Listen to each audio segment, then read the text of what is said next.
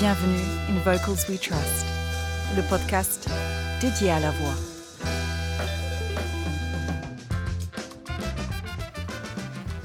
Bonjour, bienvenue dans le deuxième épisode In Vocals We Trust. Alors, euh, aujourd'hui, nous allons parler d'anatomie, oui, parce que euh, je pense qu'avant de partir euh, dans les réflexions sur la puissance de la voix sur la psyché, sur toutes les méthodes qui existent, sur des interviews, des rencontres, sur des bouquins, je pense qu'il est important pour les personnes qui ne connaissent pas vraiment le fonctionnement vocal de vous faire une petite présentation. Alors, c'est une vulgarisation, hein. je ne suis pas ostéopathe, je ne suis pas orthophoniste, je ne suis pas phoniatre, je suis une simple musicothérapeute euh, avec des spécialités euh, dans euh, la pédagogie vocale et les pathologies des voix professionnelles. Donc, j'ai quand même des connaissances, mais je ne suis pas docteur. Cela dit, il existe de nombreux ouvrages qui sont très intéressants sur lesquels on peut s'appuyer. Et mon objectif, en fait, c'est de vous vulgariser tout simplement déjà euh, cette anatomie. Alors, euh, dans cet épisode, nous allons parler euh, du larynx. Je pense à cet épisode parce qu'il y a un outil, un mouvement musical, enfin vocal, je veux dire, plutôt, qui s'appelle le larynx éthérique. je ne m'y suis pas encore tout à fait penchée. D'ailleurs, je vais aller faire un stage pour comprendre un petit peu mieux cette manière de faire plus communément connu sous le nom du chant Verbeck. Mais, euh, mais en fait, euh, je trouvais que le, le, nom, le chant éthérique était très joli. Et, euh, pas le chant éthérique, pardon, le larynx éthérique était très, était très poétique. Et, et, surtout, je me disais, même, c'est vrai que le larynx, en fait, on ne prend pas conscience, quand on chante ou quand on parle, de, de son rôle. Donc, nous allons aborder l'anatomie du larynx. Alors pour le resituer, le larynx, il se situe dans quatre parties, dans donc le corps vocal, l'appareil phonatoire, le fameux carrefour aérodigestif, et, euh, et, il est aussi dans un système euh, de muscles qui sont, euh, qu'on dit des muscles suspenseurs. Alors déjà, est-ce que vous êtes d'accord avec moi que la voix est une émanation du corps? En fait, c'est une expiration, une expiration sonorisée. Si j'inspire, ah oui, je peux pas parler. Je peux pas parler. Par contre, c'est dans l'expiration que la sonorisation se fait. Le bon fonctionnement du larynx, en fait, il dépend vraiment de la manière dont il est euh, placé. Enfin, placé, il est toujours évidemment à la base du cou, ça nous le verrons un peu plus tard, mais c'est surtout dans le maintien postural. Et quand on prend des cours de chant, quand on va en chorale, souvent on entend oui la posture, la posture est très importante, euh, voilà, pas mettre la tête trop en arrière ou ni trop en avant. En fait, il faut voir vraiment le, corps vocal comme quelqu'un qui est droit, comme un i, et en fait, le cou doit rester droit, ni trop en avant, ni trop en arrière. Et c'est vrai que quand on a tendance à bouger, surtout quand on voit un peu dans les, dans les chants euh, comme The Voice ou, des choses comme ça, des gens qui bougent dans tous les sens, euh, voilà, puis on met la tête en arrière, tout ça, il y a des astuces aussi parce que c'est pour les décibels, c'est aussi pour, pour euh, un petit peu prendre de l'élan, pour aller chercher une note, bien sûr.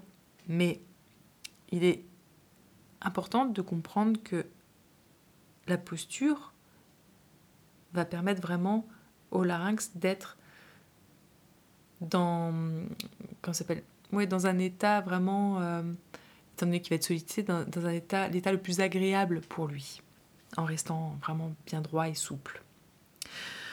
Le larynx euh, fait aussi partie de, l'appareil phonatoire. Alors dans cet appareil phonatoire, il y a, trois étages. Donc ce qu'on appelle la soufflerie, ben, c'est les poumons. Voilà. Après, ben, ce qu'on appelle le, vibrateur, eh ben, c'est le fameux larynx. Et après, les résonateurs, c'est toutes les cavités qu'on dit supralaryngées, et ça on le verra évidemment parce que c'est un sujet qui me passionne, parce que j'ai mis beaucoup de temps à comprendre les résonateurs. Et même si j'ai fait des études, etc. là-dessus, vraiment j'ai eu du mal à comprendre. Donc pour moi, il, me tient vraiment à cœur de pouvoir vous transmettre cela. Ah, j'ai oublié de vous dire que vous allez pouvoir trouver en pièce jointe en fait euh, euh, des images sur le système phonatoire euh, pour, ben voilà, pour vous accompagner, pour que vous puissiez comprendre un petit peu ces schémas-là que je suis en train de vous décrire. Donc après ces, deux, premiers, ces deux premières situations, le larynx aussi est situé en fait dans le fameux carrefour aérodigestif. Alors là, en fait, c'est là où se croisent les, voies respiratoires et la voie digestive. Donc, écoutez-moi bien là. Imaginez. Le larynx, en fait, il s'ouvre sur la partie inférieure du larynx, donc le larynx derrière la langue. Il est juste situé en dessous et en arrière de la base de la langue. Il est situé en dessus et en avant de la bouche oesophagienne. En fait, là, c'est le, fameux croisement euh, des voies respiratoires et des voies digestives qui fait que quand il y a une fausse route, euh, ben, c'est là que ça se passe. Mais on verra ça aussi un petit peu plus tard. Ensuite, euh, dans le quatrième système, ben, comme je vous disais, le, cou est dans un système de muscles suspenseurs. Et, en fait, le, larynx est vraiment mobile. D'ailleurs, on peut le voir dans, pour atteindre certaines notes avec toute cette partie-là qui, bouge. Et c'est surtout dans le sens vertical qu'il est, euh, que, le larynx se trouve, euh, se trouve mobile. Mais en fait, enfin j'aurais pu vous dire ça euh, un petit peu plus tôt, mais le, larynx, en fait, comment le représenter C'est en fait un, un, tuyau qui est maintenu en fait par une, armature cartilagineuse, pour pas dire une armada, parce qu'il y en a beaucoup. Et à l'intérieur, s'insèrent les cordes vocales. C'est en fait the place de la voix. Alors il y a des cartilages, il y en a plusieurs. Donc le cartilage thyroïdien, à ne pas confondre avec euh, la glande portant le même nom, le cartilage cricoïde, des cartilages aryténoïdes et l'épiglotte.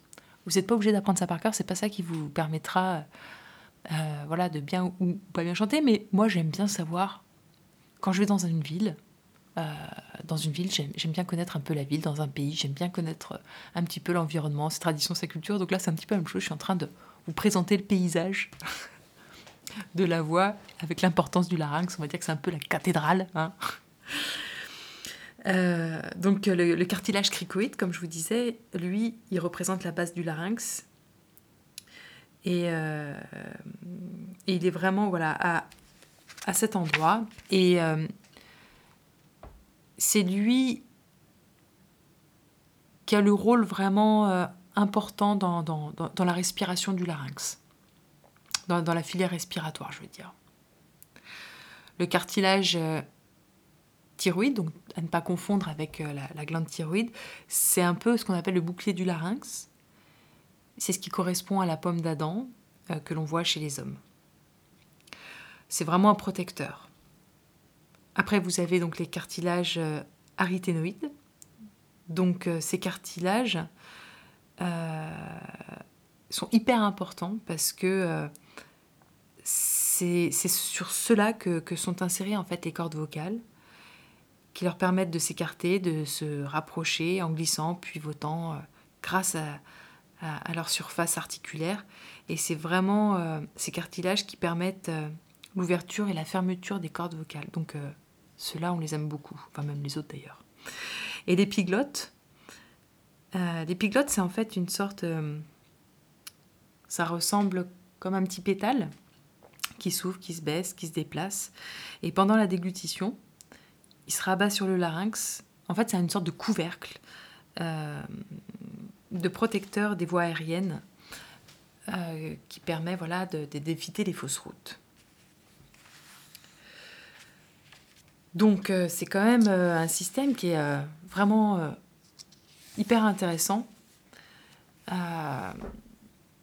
il faut savoir qu'en fait dans le larynx, il y a, trois étages. Donc je vous le dis aussi pour votre culture générale, en fait, vous avez l'étage glottique, là où il y a les cordes vocales, donc là où il y a le fameux fameux cartilage thyroïdique. Euh, vous avez en dessous donc de ces cordes vocales l'étage sous-glottique. Voilà. Et vous avez au-dessus l'étage suglottique, dans lequel vous trouvez ce qu'on appelle les fausses cordes vocales, l'épiglotte. Et ce qui est important à prendre en compte pour euh, faire euh, une petite référence euh, au premier podcast, c'est que le larynx en fait est tapissé d'une muqueuse et que cette muqueuse, elle doit rester hydratée. Voilà. C'est la fin de l'épisode, j'espère que vous aurez pris du plaisir à l'entendre. Donc n'hésitez pas à nous laisser des commentaires, des étoiles, 5 bien évidemment. Vous pouvez continuer l'aventure en allant vous rendre sur Facebook, sur le groupe Prendre soin de sa voix ou alors Musicothérapie et compagnie. Sachez que dorénavant existe un nouveau podcast qui s'appelle Musicothérapie et compagnie et qui est dédié à ce magnifique, fabuleux métier. À bientôt, prenez soin de vous.